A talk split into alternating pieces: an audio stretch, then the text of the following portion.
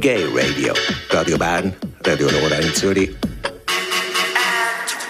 Wir kommen hier im Gay Radio zum Blickpunkt Trans mit dem Henry Hohmann, Co-Präsident vom Transgender Network Switzerland, TGNS. Hallo Henry. Hallo Daniel. Fangen wir an mit Tschetschenien, ein Thema, das uns im Moment sehr beschäftigt. Ähm, was geht dir durch den Kopf, wenn du das Stichwort Tschetschenien hörst? Naja, die Nachrichten, die wir hören, die wir lesen können, die gehen einem wirklich unter die Haut. Äh, in der Detailliertheit, wie teilweise geschildert wird, was mit den Menschen dort passiert. Ähm, das ist wirklich, wirklich sehr, sehr schlimm. Und ähm, aber man fühlt sich halt recht hilflos hier. Also du hast eben im Interview mit Konstantin gesagt, oder er hat gesagt, was wir machen könnten, spenden, aufmerksam machen. Ja, und trotzdem bleibt so ein, so ein hilfloses Gefühl zurück. Also ähm, ich, ich kann einfach nur sagen, aus wir beobachten das natürlich und aus Transsicht ist es noch viel schwieriger, etwas zu sagen äh, zu Tschetschenien. Wir wissen fast nichts. Ähm, über Transgender Europe gibt es auch wahrscheinlich nur recht wenig Kontakt zu Transmenschen in Tschetschenien. Die werden auch wahrscheinlich, ähm, wenn möglich, das Weite suchen von dort, weil die Lage ist sehr, sehr schlimm. Also ähm, Beispiel, wir wissen vom Fall einer Transfrau, ähm, die ähm, letztes Jahr im Oktober hat sie sich operieren lassen. Sie ist dann zurückgekehrt nach Tschetschenien in ihr Heimatdorf. Sie hat dort geheiratet, in Anführungsstrichen. Also sie hat sich mit einem Mann zusammengetan. Es gibt aber Bilder von ihr wirklich im Brautkleid und so. Als ihr Vater und ihre Familie das erfahren haben, hat der Vater übers Fernsehen öffentlich dazu aufgerufen, weil er die Ehre seiner Familie beschmutzt sah, sie umzubringen. Also der Vater sprach natürlich von ihn umzubringen. Und das Schlimme ist, es ist tatsächlich passiert. Diese Transfrau ist abgeschlachtet worden, also sie ist wirklich zerhackt worden. Ähm, und also es fällt mir schon schwer, das nur zu erzählen jetzt. Also es ist einfach wirklich so, so schlimm, wie da, äh, was da passiert. Und das ist einfach ein Beispiel. Und wir erfahren eben ganz, ganz wenig, wie es Transleuten dort geht. Wir erfahren jetzt etwas über die Verfolgung von Schwulen. Über Lesben wissen wir auch nichts. Also es ist äh, sehr unklar und ja, man möchte gerne was tun. Wechseln wir vom Osten in den Westen, schauen wir nach North Carolina.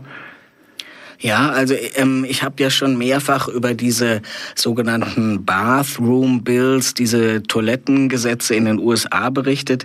Ähm, die sind 2015 eingeführt worden und North Carolina war der erste Staat, der das gemacht hat. Andere, äh, vor allem Südstaaten, sind gefolgt.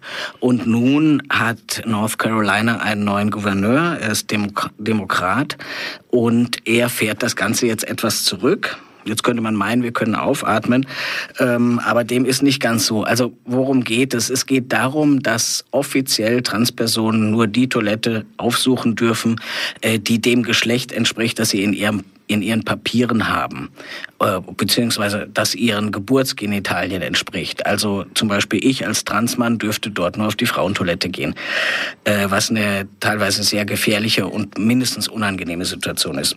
Der neue Gouverneur, Gouverneur hat das jetzt zurückgenommen, aber nicht, weil er wahnsinnig transfreundlich ist, sondern weil äh, North Carolina einen enormen Image-Schaden erlitten hat. Ähm, wir wissen, dass Firmen äh, sich dagegen entschieden haben, äh, ihre Hauptstützpunkte dort anzusiedeln. Sportereignisse haben nicht stattgefunden. Ähm, ich habe in der Presse gefunden, dass de, der Schaden äh, drei, fast 3,8 Milliarden Dollar beträgt. Ähm, also einfach aufgrund dieser Ungerechtigkeiten.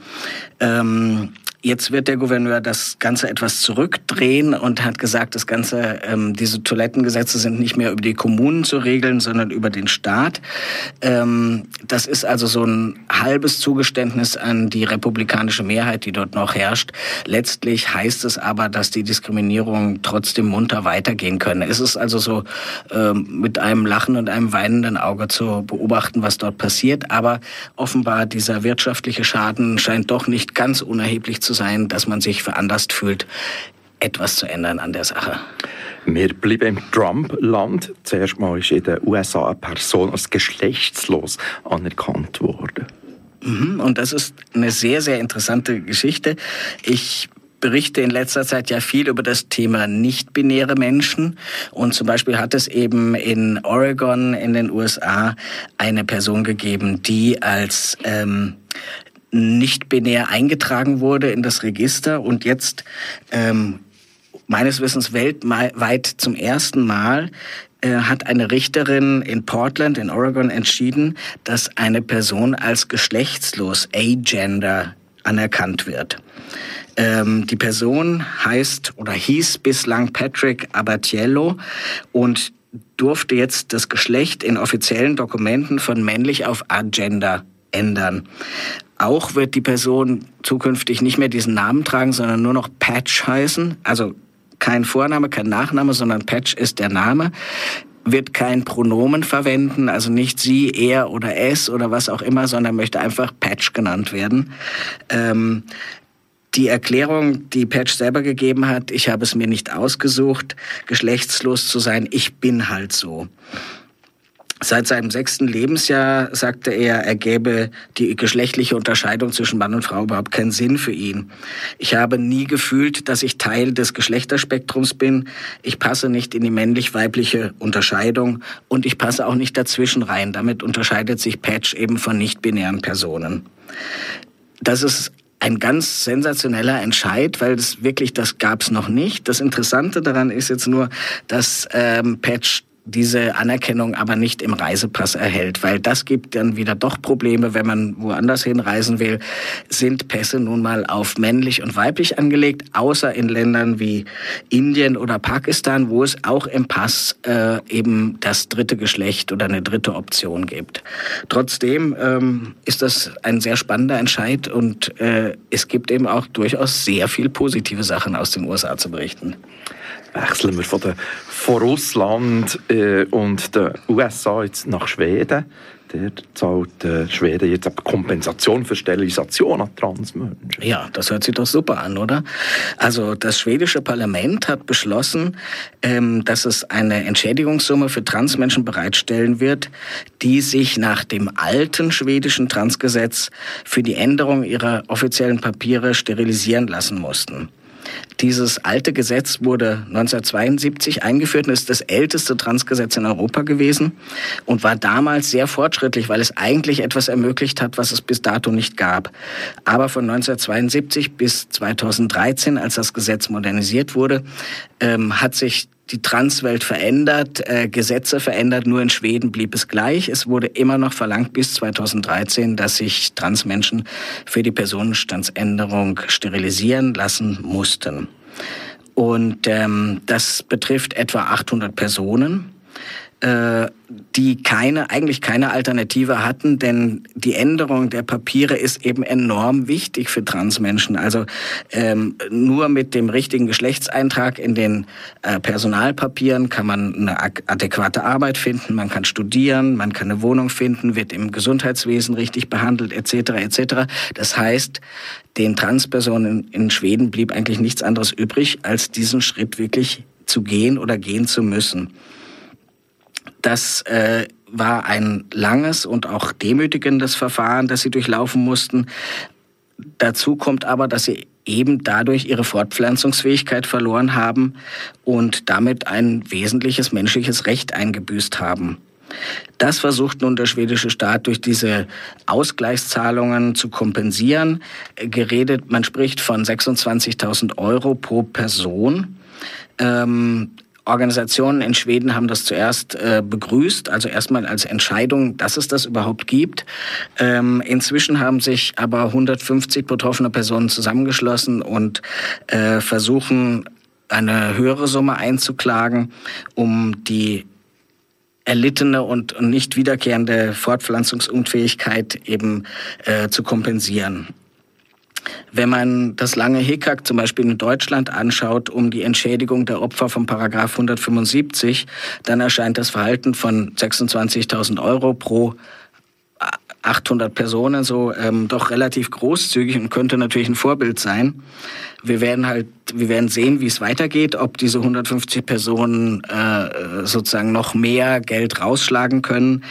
Ähm, aber eigentlich geht es ja nicht um eine finanzielle Gutmachung, sondern wirklich um eine moralische Gutmachung, dass der Staat anerkennt, ähm, dass Personen ähm, eben falsch behandelt worden sind und äh, ja, ein den Verlust ihrer Fortpflanzungsfähigkeit erlitten haben.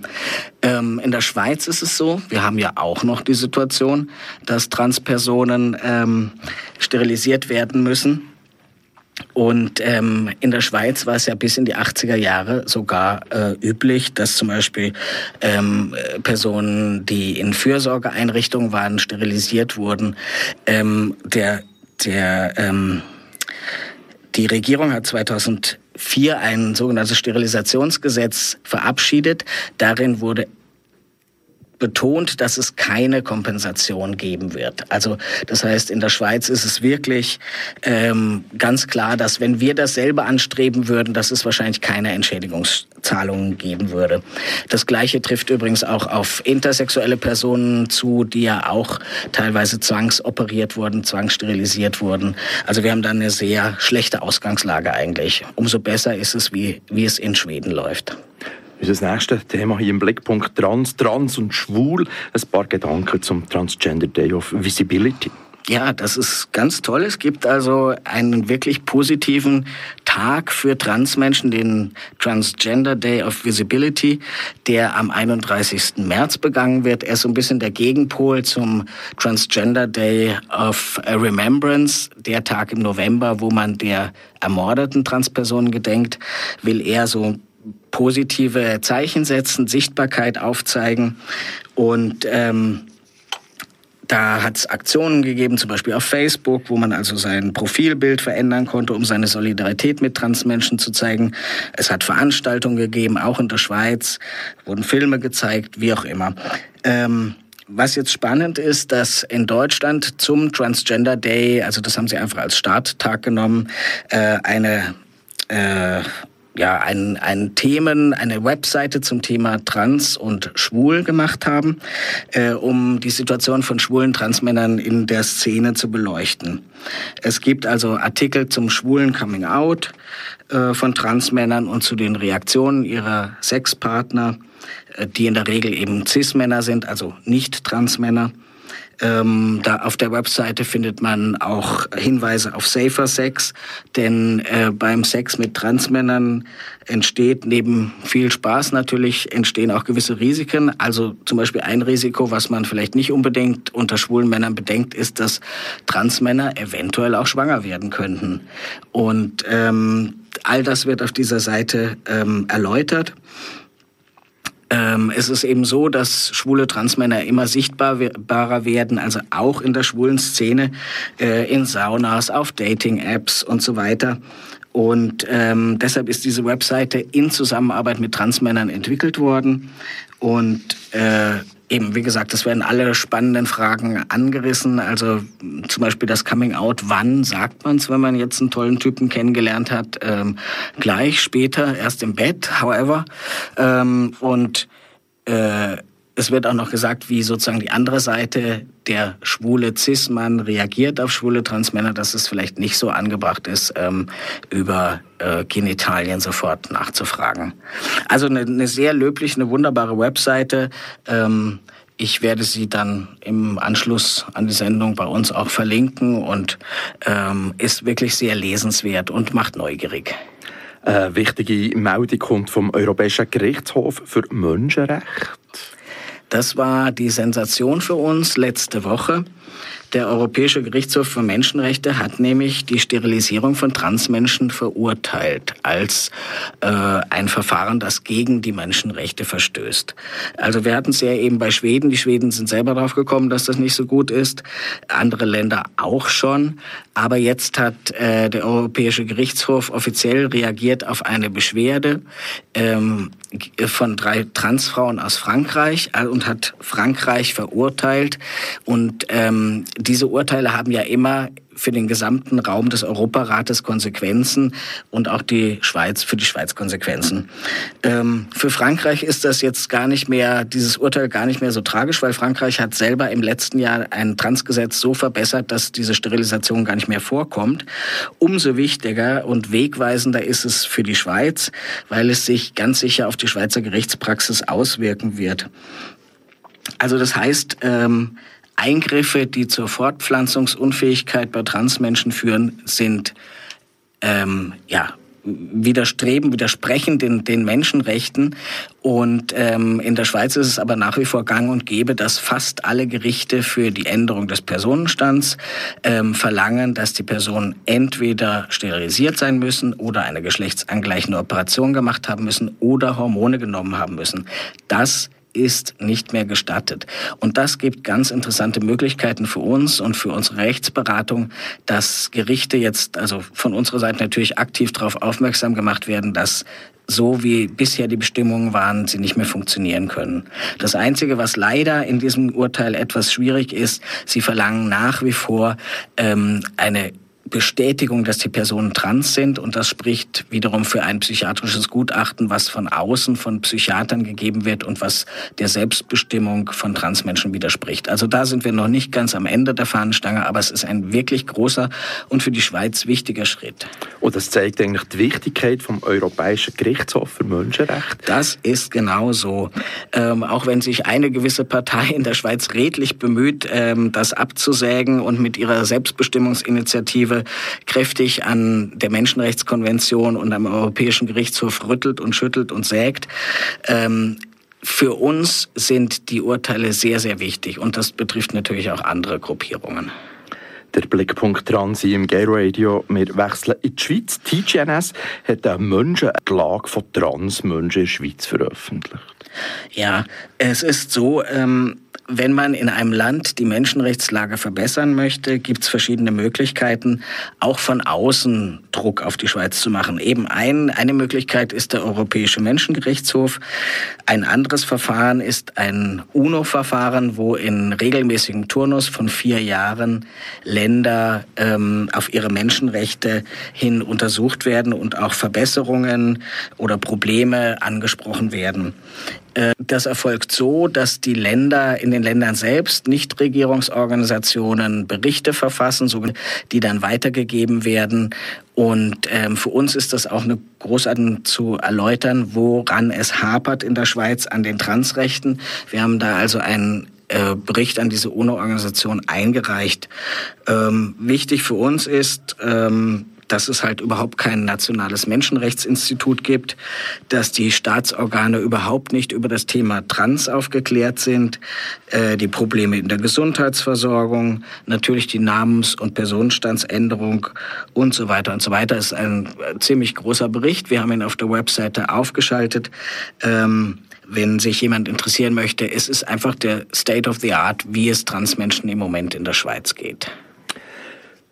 Du bist der Co-Präsident Henry vom Verein Transgender Network Switzerland, kurz TGNS.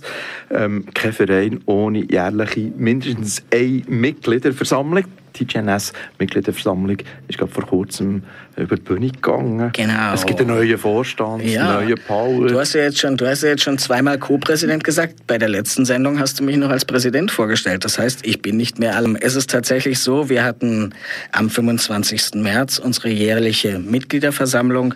Äh, neben dem ganzen üblichen Geschwafel, was man halt äh, abarbeiten muss, die Traktanten einer äh, ordentlichen Mitgliederversammlung, hat es auch Wahlen gegeben und ich bin einfach einfach wahnsinnig froh, dass sich unser Vorstand von zuletzt drei Personen oder eigentlich zweieinhalb wegen Schwangerschaftspause ähm, auf nunmehr acht erhöht hat, dass ich eine Co-Präsidentin habe mit Stefanie Hettjens, ähm, dass wir jetzt wirklich eine Doppelspitze haben. Und ähm, schön ist auch, dass wir eine Person aus der Romandie dabei haben, die die, die Verbindung in die Romandie haben wird, äh, weil wir wie fast alle also alle Dachorganisationen sehr deutsch-schweiz-lastig sind. Also ich freue mich da auf eine wunderbare Zusammenarbeit in den verschiedenen Ressorts, die wir ähm, zugewiesen haben und natürlich auch auf eine tolle Medienarbeit und Zusammenarbeit mit den anderen Organisationen. Und jetzt kommen wir noch zu Glanz und Gloria. Schlagziele, 90-Jährige outet sich als Dreiche. Ja, ich weiß, Daniel hat nur darauf gewartet, das zu an, anzumoderieren. Genau. Glanz und Gloria. Ja, nach dem Motto, es ist nie zu spät, sein Leben zu ändern, hat sich Patricia Davis in London geoutet.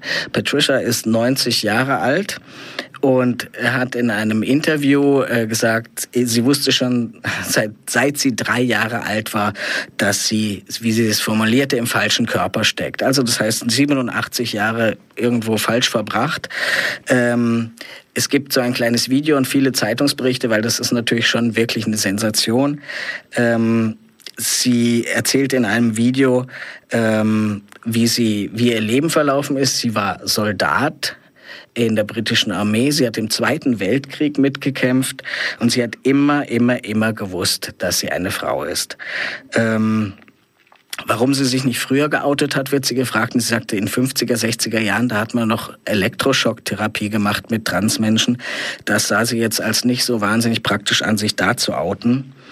Ähm, und äh, man sieht in dem Video eine ganz glückliche ältere Dame, äh, wie sie erzählt, wie die Hormone bei ihr wirken, dass sie vorhat, mindestens 104 zu werden, so wie ihre Tante, und dass es sich einfach toll anfühlt, jetzt als Frau zu akzeptiert zu werden.